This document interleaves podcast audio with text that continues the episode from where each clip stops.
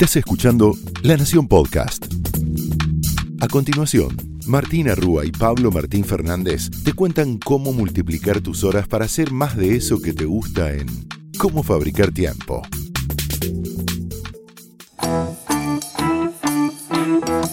Bienvenidos a Cómo Fabricar Tiempo, donde te prometemos que si invertís estos 20 minutos vas a multiplicar tus horas para hacer más de eso que te gusta. Mi nombre es Pablo Martín Fernández. Y mi nombre es Martina Rúa. En el capítulo anterior hablamos de un tema que te interesa un montón, que es padres, madres, productividad y 100 días de aislamiento. Estuvimos viendo cuáles son las mejores estrategias qué es lo que mejor funciona, hablamos con especialistas y sobre todo te dijimos que no estás solo, eh, que realmente es un tiempo difícil, pero hay algunas estrategias para empezar a trabajar mejor mientras criamos y, tratamos de trabajar en pandemia. Sí, y hoy vamos a cambiar un poco de tema, pero en pandemia todo se relaciona y te vamos a hablar de la ergonomía, ¿sí? Eh, que ahora te vamos a contar más, pero pensá en, la manera en que trabajas en tu casa, ¿no? Hablamos un poco a lo largo de, todas las temporadas de esto, pero en esta vida remota se vuelve aún más importante. ¿Qué es la ergonomía, Martú? Bueno, vamos a empezar, si les parece, con una definición casi de diccionario, ¿ok? Para pensar nuestra ergonomía y van a ver lo importante que es esta palabra en nuestro día a día. La ergonomía es, eh, por un lado, es una disciplina científica que busca entender cuáles son las interacciones que tenemos los hombres con los elementos de un sistema. Por otro lado, es una profesión que aplica en el diseño tanto las teorías, eh, principios de datos, como los métodos para optimizar el bienestar de las personas y el rendimiento global del sistema. ¿Les suena? Ya empieza a tener que ver más con nosotros, ¿no? Los ergónomos contribuyen al diseño y a la evaluación de las tareas, a los trabajos, a los productos, a los entornos, para que estos sean compatibles con las necesidades, habilidades y limitaciones de las personas. Exactamente. Y esto, ustedes dirán, ¿con qué se come, no? ¿De qué estamos hablando? Bueno, en principio estamos hablando de algo que te está pasando, ¿no? Que es cómo trabajo mejor en casa.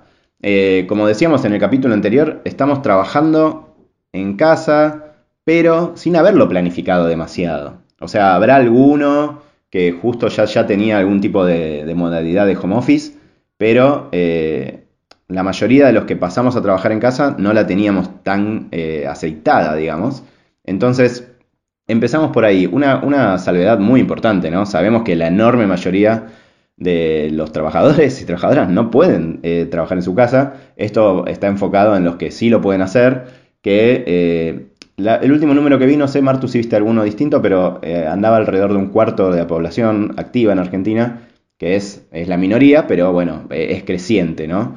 Em, sí, exactamente, y sabemos que muchos de las personas, de los oyentes de cómo fabricar tiempo, eh, trabajan en trabajos de oficina y necesitan alguna solución porque nos han escrito y nos han dicho, estamos trabajando desde casa, me duele el cuello, me duele la cintura, me duelen las manos. ¿Qué es lo que estamos haciendo mal? Por eso la ergonomía es una palabra fundamental y se las traemos.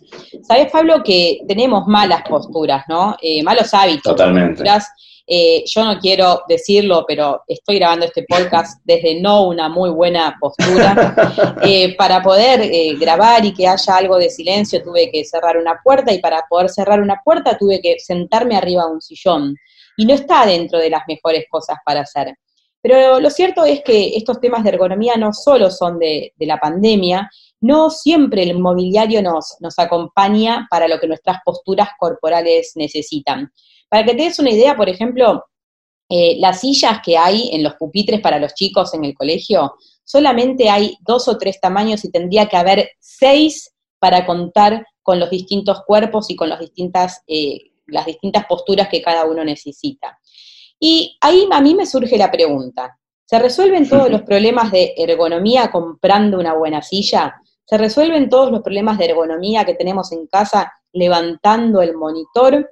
Bueno, quizás no, pero la verdad es que tenemos que tomar algunas decisiones, aunque sean caseras, para mejorar la manera en la que estamos puestos o la manera en que nos sentamos a la hora de trabajar. Sí, una cosa que quizás a los más nerds que nos escuchan, que sabemos que son muchos, eh, la, palabra viene de ergonomía, viene de la norma del trabajo, ergo eh, como trabajo, y tiene que ver con eso, por eso en general esto es una disciplina, como, como decía Martu, científica, y está muy enfocado en las fábricas, ¿no? En las fábricas de, o sea, el operario trabajando con una máquina o con un robot y estando ocho horas parado eh, o sentado o qué tiene que hacer. Hay un montón de normativas internacionales sobre eso. Nosotros nos vamos a enfocar en la oficina hogareña, ¿no? Que es, como, como decíamos recién, en la que creemos que muchos de ustedes pasaron a estar en los últimos meses y que parece que vamos a seguir unas semanitas más, al menos en, la, zona de, de Lamba, pero eh, creemos que también mucho de esto va a quedar después, ¿no, Martu? Siempre hablamos de que, de que esto un poquito eh, llegó para quedarse también. Sin dudas, Pablo, todas las tendencias globales y locales están demostrando que por lo menos cuatro de cada diez personas no van a volver de la misma manera a las oficinas. Entonces ya no se trata de repensar este tiempo de corto plazo, sino de pensar el mediano y el largo plazo. Va a haber algunos días que te vas a quedar quizás trabajando en casa. ¿Cómo va a ser la postura corporal para esos días? ¿Cómo van a ser tus momentos de descanso para esos días? No es recomendable estar más de dos horas de ninguna manera, ni de pie ni sentado. Necesitamos tener alternativas. ¿Cuáles son esas? Bueno, hoy vamos a compartir desde la medicina y desde los especialistas algunas ideas para darles a ustedes para que puedan llevar mejor, lo mejor posible este tiempo, porque nuestro cuerpo habla y realmente tenemos que cuidarlo en este tiempo también. Sí, y hoy vamos a hablar con, el presidente de la Asociación de Ergonomía Argentina hacia el final del episodio. Mucho de lo que le estamos contando, la verdad que lo aprendimos leyendo, leyendo sus materiales. Y una cosa que encontramos que nos pareció súper interesante, porque tiene mucho que ver con lo que veníamos haciendo en la fábrica de tiempo y en cómo fabricar tiempo, que es hablar de los acuerdos. Machacamos con esto siempre, pero es muy importante. Ellos eh, publicaron un informe que nos pareció muy relevante, en el cual dan cinco claves para un teletrabajo eficaz, dicen, ¿no? Y una es el respaldo de los directivos, que quizás les parece más, más obvia, pero después ya empieza a hablar de herramientas y formación apropiadas, es decir, yo tengo que decir el equipamiento que va a tener el, empleado, la, persona que, trabaja, tener las expectativas claras, acá de vuelta nos empezamos a acercar a lo que hablamos siempre, tratar de tener claro eh, qué es lo que tengo que hacer, recuerden lo que le decíamos en los capítulos grabados pre-cuarentena, esta idea de, de última, eh, que haya sobrecomunicación. Eh, mejor eh, abundar que quedarnos cortos. Todo se vuelve más difuso cuando estamos a distancia. No hay, este, tema que tocas de, de los directivos me parece fundamental porque quizás vos tengas un pequeño emprendimiento, una pyme, dos personas a cargo, pero es importante que las personas con las que trabajas sepan que te estás ocupando de su bienestar. Hemos hablado con muchísimas compañías estos 100 días y conocemos empresas muy, muy grandes, globales, que no han mandado ni siquiera una silla a las casas de las personas y conocemos otras que han desarrollado un programa total de bienestar para las personas, donde han pensado hasta que tengan plantas para que tengan oxígeno, donde han pensado comunicaciones para que sientas que en un momento es una oficina, pero en otro momento es una casa. Entonces, sin importar el tamaño del emprendimiento donde trabajes, hay que pensar la ergonomía tuya y de las personas con las que trabajas. Sí, eso es clave y también nos hemos llevado sorpresas que a veces eh, empresas pequeñas hacen más que algunas empresas grandes, con lo cual también tiene que ver eh, con, bueno, con eso, con, la estrategia y hacia dónde va la empresa. Eh, creemos que a muchos los agarró obviamente de sorpresa esto, pero en los últimos meses muchas se acomodaron, grandes y pequeñas, y, le están dando también una mano a los empleados que están en una situación bastante especial, ¿no? Em, otra de las consignas, por las dudas la anterior a las expectativas claras, es poder controlar el tiempo y esto se relaciona con algo que vamos a hablar, eh, primero que hablamos en el capítulo anterior ya de eh, cómo, cómo, hay que tener un corte ¿no? en algún momento del día eh, y que acá en Argentina se está discutiendo eh, una, ley de teletrabajo que también va en línea con eso, el derecho a la desconexión, ¿no? que a nosotros nos importó siempre, pero parece que ahora alcanzó la regulación. Y lo otro es generar una estrategia personal para trabajar mejor, eh, dice la Asociación de Ergonomía Argentina. Entonces, eso nos parece que también es muy importante, por las dudas se las repito, son cinco. La primera es el respaldo de los directivos, lo que decía Martu, estén alineados, que le hagan llegar una silla a la persona, que se preocupen, no sé, le dan internet, no les dan internet, eh, tratan de darle algún tipo de contención también eh, más psicológica, que es muy importante en este contexto, herramientas y formación apropiadas, expectativas claras, poder controlar el tiempo y una estrategia personal para trabajar mejor. ¿Qué más, Martu? Muy concreto.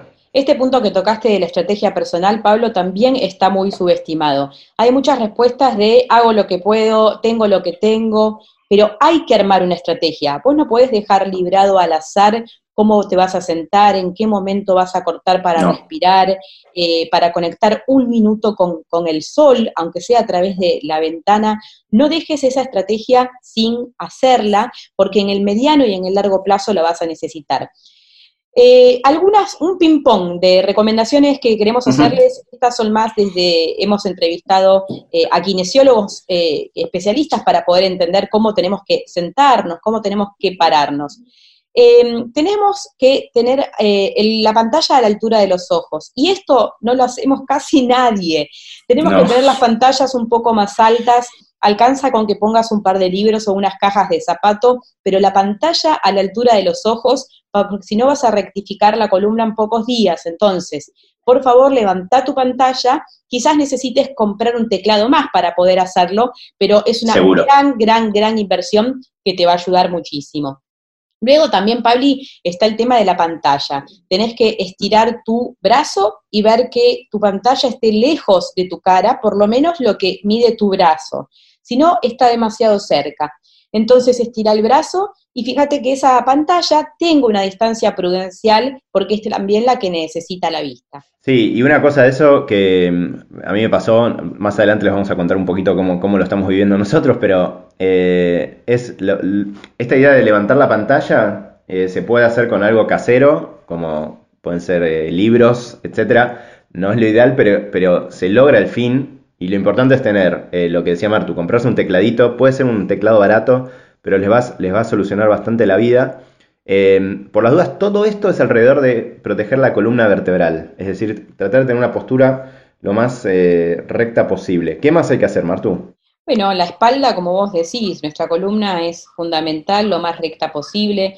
Te puedes poner un almohadoncito, Pablo, eh, en la parte baja de la espalda para recordar ponerte recto cada vez que te estés encorvando. Una muy buena iluminación, en lo posible luz natural. Trata de encontrar ese huequito de luz natural porque eso te va a hacer bien. Y evitar los reflejos, ¿no? En las ventanas que sean perpendiculares a la pantalla. Eh, si tenés esa luz natural, eh, no la tengas desde atrás. Esto también te va a servir para cuando hagas las videollamadas y te puedan mirar mejor a vos. Eh, y nos gustaría compartir con ustedes lo que fuimos aprendiendo, porque realmente con Pablo fuimos documentando estos 100 días para poder compartir con ustedes las mejores prácticas nuestras. Yo tomé muchísimas eh, decisiones en estos 100 días ligadas al bienestar y ligadas a la ergonomía. En casa hemos invertido en algunos elementos como un teclado más, eh, nuevos auriculares, eh, hemos agregado algunos soportes de madera para levantar las computadoras. También le pusimos un soporte, Pablo, a, una silla común, un soporte muy simple, se consigue eh, por, cualquier marketplace y lo que hace es recordarte que no estés encorvado y tratar de erguirte un poquito. Otra cosa que hago y mucho es tener siempre una botella de agua al lado para no olvidarme de tomar los dos litros diarios. Esto es muy relevante en el trabajo en casa porque si no nos colgamos y nos quedamos atornillados a la compu. Em, también salgo y hago la fotosíntesis, les cuento, yo así la nombro, me voy a mi patio todos los días, por lo menos 20 minutos y me obligo a, ponerme al, al aire, ¿no? A sentir un poco la naturaleza, que esto está comprobado que también impacta profundamente y que nos hace bien. Contame alguna de tus estrategias, Pabli. Sí, empiezo, empiezo por una muy parecida al final. O sea, yo vivo en un departamento en, plena ciudad y, la verdad que yo no tenía idea. Tengo un balcón, no tenía idea cuándo pegaba el sol ahí. en la cuarentena lo tengo clarísimo. Y, y, es medio, parecemos animalitos, que es lo que somos, ¿no? En el fondo. Y todos los vecinos salimos al balcón a la misma hora a capturar el sol ese rato. Es muy raro. Eh, ojalá pronto podamos volver a no hacerlo, pero eh, la verdad que me hace súper bien. Eh, digo, además de que sabemos, por, porque leemos un montón con Martu de esto, que, nos hace bien, es muy obvio que te hace bien, o sea, lo sentís. Entonces, eh, traten de, si, tienen la suerte de tener un balcón o si tienen un patio, ni hablar. Y si no, si pueden tener un haz de luz, tírense ese, ese ratito, no sé, en mi, balcón pega una hora nada más. Bueno, esa hora, tratar de estar eh, afuera, ahora con, con el fresco, cuando estamos grabando esto, es más difícil, pero lo súper recomendamos, eso es una cosa. En casa también somos dos. Y, la verdad que en general yo no trabajaba tanto en casa, ahora trabajo más. lo que hicimos fue comprar una mesita eh, simple, también de las más baratas. Eh, de hecho, es donde estoy en este momento grabando, grabando el podcast. Y, ponerla detrás de otra puerta, con lo cual cuando los dos eh, estamos, por ejemplo, en una llamada, podemos trabajar a la vez. y ahí siempre también hacer estos acuerdos de que no tiene que ver con ergonomía, pero sí con la parte de los acuerdos de eh, cuando uno está en llamada, el otro tratar de no estar, o seguro apagar una de las cámaras, o conectarse por 4G uno de los dos. De vuelta, eso a la larga te hace bien también a la, estabilidad emocional, porque si te, empieza a caer la conexión, es un garrón. Y, lo otro es, eh, nada, pude eh, tener una silla de, oficina en vez de la silla de, de, comedor, que era la que, con la que uno trabajaba cuando tenía que estar una hora. Eh, bueno, ahora que son días, jornadas extensas, eh, la verdad que te cambia la vida. Y si no, recomiendo mucho esto que decía Martu, que es el. Son muy baratos estos especies de respaldares eh, chiquititos que se pueden comprar en cualquier lado y te hacen, te transforman una silla de comedor en una silla un poco más de oficina. Una que me gustaría agregar, que no quiero dejar de decirla porque a mí realmente me cambió estos 100 días, es la actividad física diaria. Eh, esto desde ya que está muy recomendado, todas las personas y profesionales con los que hemos hablado, tanto psicólogos como kinesiólogos, hablan de 30 minutos por lo menos de actividad diaria. No necesitas tener mucho espacio en tu departamento, un metro cuadrado, poder estirarte, poder estirar el cuerpo, poder quizás saltar un poquito donde estás, pero generar esa actividad diaria, Pablo, sabemos que nos genera eh, hormonas que bajan el estrés, ¿no? Endorfinas, dopaminas, y van en contra del cortisol, que es el del estrés. Entonces, no subestimen el poder de un poquito de actividad diaria por día, porque esto también tiene que ver con la ergonomía, la espalda se los va a agradecer, su cuerpo se los va a agradecer, eh, sus manos, de tanto tener el celular en las manos, también. Así que otra de las claves para, atravesar este tiempo. Sí, y una cosa en relación a eso, eh, lo que también yo estuve haciendo es tratando de cuidarme con la comida, lo cual es muy difícil. Eh, pero también sabemos que, de hecho estaba leyendo justo ayer que en Estados Unidos, donde están medio saliendo, quizás vuelvan a entrar en cuarentena, eh, la gente se encontró con que todos pesan más cuando terminaron. Eh, bueno, yo estoy tratando de pesar menos, entonces estoy eh, con la dificultad de que, como decía Martu, yo vivo en un departamento, entonces tengo, tengo algunas excusas para no hacer ejercicio, pero estoy tratando de evitarlas. y después, aprovechando cuando se puede salir a caminar, ahora hay que ver, hay que ver qué termina pasando en, en AMBA, pero esta idea de si se puede salir a caminar, aprovecharlo porque es algo, es una de las cosas que uno más extraña, más allá de todos los familiares y las cosas que queremos volver a hacer con amigos, ¿no? Eh, así que eh, siempre aprovechar las, las oportunidades para tratar de cuidarse.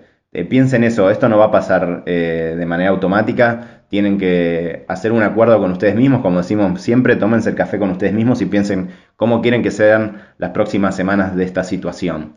Eh, y para ya, ya ir terminando, les queremos contar que seguramente cuando escuchen esto, eh, al menos va a estar avanzada una discusión sobre una, normativa que, avanza en la Argentina. En el momento que lo estamos grabando tiene media sanción en el Congreso, puede ser que, que se termine aprobando o no pero les queríamos contar un poco de esto. Se está discutiendo una ley de teletrabajo y que de alguna manera tiene relación con esto que estamos hablando, así que se lo queríamos contar, se los queríamos contar, perdón, y habla de el, foco en este sentido lo vamos a hacer en, la desconexión, en esta idea de, eh, en principio, lo que intenta es eh, generar la idea de que el teletrabajador tiene derecho a no ser contactado y a desconectarse de los dispositivos digitales eh, fuera de su jornada laboral y los periodos de licencia. Esto que parece obvio, sabemos que en los últimos años se volvió prácticamente imposible, ¿no? Sí, sin eh, duda. Si la ley de teletrabajo, Pablo, que tiene más de una década tratando de salir, eh, y ahora hay muchísimos, más de 10 proyectos, ¿no? Eh, y parecería que esta pandemia le está dando el impulso para, para poder llegar a hacerla. Y también estuviste entrevistando a un especialista, ¿no? En ergonomía, para cerrar. Exactamente. Entrevistamos a Martín Rodríguez, que es el presidente de la Asociación de Ergonomía Argentina, y le hicimos dos preguntas. La primera es esta. ¿Por dónde empezaría a mejorar una oficina hogareña? Voy a empezar por el lugar. El lugar tiene que ser tranquilo, tiene que estar ubicado de forma tal el escritorio y la silla que los reflejos de una posible ventana no me afecten. Tengo que buscar una buena mesa que me haga de escritorio, una buena silla. ¿Cómo tiene que ser la silla? La silla tiene que tener regulaciones. O quizás no tengo una silla con regulaciones en mi casa. Buscaré una silla y le trataré de poner algún almohadón y la elegiré de forma tal que me resulte lo más cómoda posible y que logre una postura global en donde la columna quede lo más neutral posible y los brazos y antebrazos queden a 90 grados o más. La mesa va a tratar de no tener borde filoso en lo posible eh, y también tiene que combinar, tenemos que combinar la mesa con la silla de forma tal que se logre una buena postura global donde quedemos de la forma más neutral posible, más natural posible sentados. ¿no? Finalmente, atención con las notebooks. Si tengo una notebook, le voy a tener que poner un soporte ergonómico o le voy a tener que poner un libro para lograr elevarla y lograr que la parte superior del monitor quede a la altura de los ojos aproximadamente. Y le voy a adaptar un mouse y un teclado para que de esa manera eh, las muñecas me queden con la mejor postura posible. Y de esa forma voy a lograr mejorar bastante bien con lo que tengo en mi casa una oficina eh, provisoria para poder hacer home office en casa. Bien, súper interesante porque nos, de alguna manera nos setea las prioridades con respecto a lo que veníamos hablando antes. Y la segunda es eh, esto, ¿no? Nos queda claro que hay que levantarse al menos cada tanto, cada al menos dos horas, no hay que tener siempre la misma postura. Pero, ¿qué recomienda hacer en ese break? ¿no? ¿Cuál es la recomendación desde la ergonomía para qué hacer en el momento de descansar un poquito? Bueno, lo más importante es hacer lo opuesto a lo que venimos haciendo en el trabajo. ¿Qué me refiero con esto? Si estoy trabajando frente a una PC eh, en una postura sedentaria, sentado, tengo que pararme y caminar y moverme. Otra estrategia muy buena es hacer elongaciones, ¿sí? estirar brazos, antebrazos, hacer la contrapostura global que estoy manteniendo frente a la PC. Eso va a ayudar bastante y esto se llama en la jerga de la ergonomía pausas activas. Las puedo hacer también algunas durante el trabajo. También me conviene caminar un poco, como decía recién, ir a buscar un vaso de agua, hidratarme, aprovechar para hidratarme bastante y buscar cualquier excusa durante el trabajo para poder caminar y para poder moverme y evitar la postura estática sedentaria y tratar de mantener en lo posible posturas dinámicas, moverse, caminar. Es difícil en un lugar chico, en un departamento, pero romper esa postura mm, sedentaria lo que más se pueda va a favorecer mucho una buena circulación y me voy a sentir mejor. Bueno, gracias Martín eh, por las respuestas y vamos cerrando, ¿no Martú? Sí, esperamos que les haya servido este capítulo muy relacionado a su bienestar físico y mental, especialmente el físico, que puedan trabajar y tener lo mejor posible este tiempo de trabajo remoto. Esto fue Cómo fabricar tiempo, donde te prometemos que si invertís 20 minutos vas a multiplicar las horas de tu día. Porque lo importante no es que hagas más, sino que hagas mejor. Hasta el próximo episodio. Hasta la próxima.